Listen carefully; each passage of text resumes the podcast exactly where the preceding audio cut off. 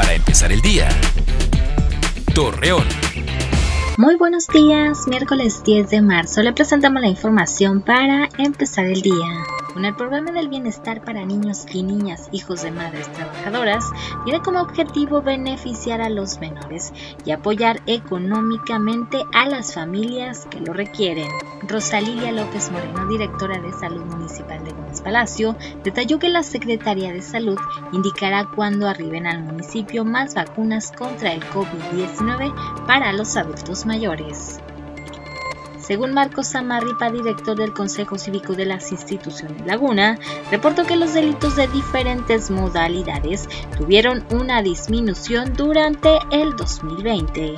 Como parte de continuar vacunando al personal de salud y adultos mayores contra el COVID-19, el gobernador de Coahuila, Miguel Ángel Riquelme, anunció la llegada de más dosis con las que se pretende reducir los brotes de la enfermedad.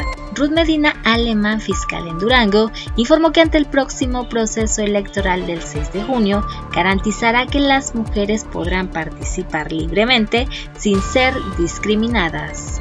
Acompáñenos con toda la información dos minutos antes de las 8 de la noche por Mega Noticias. Para empezar el día. Torreón.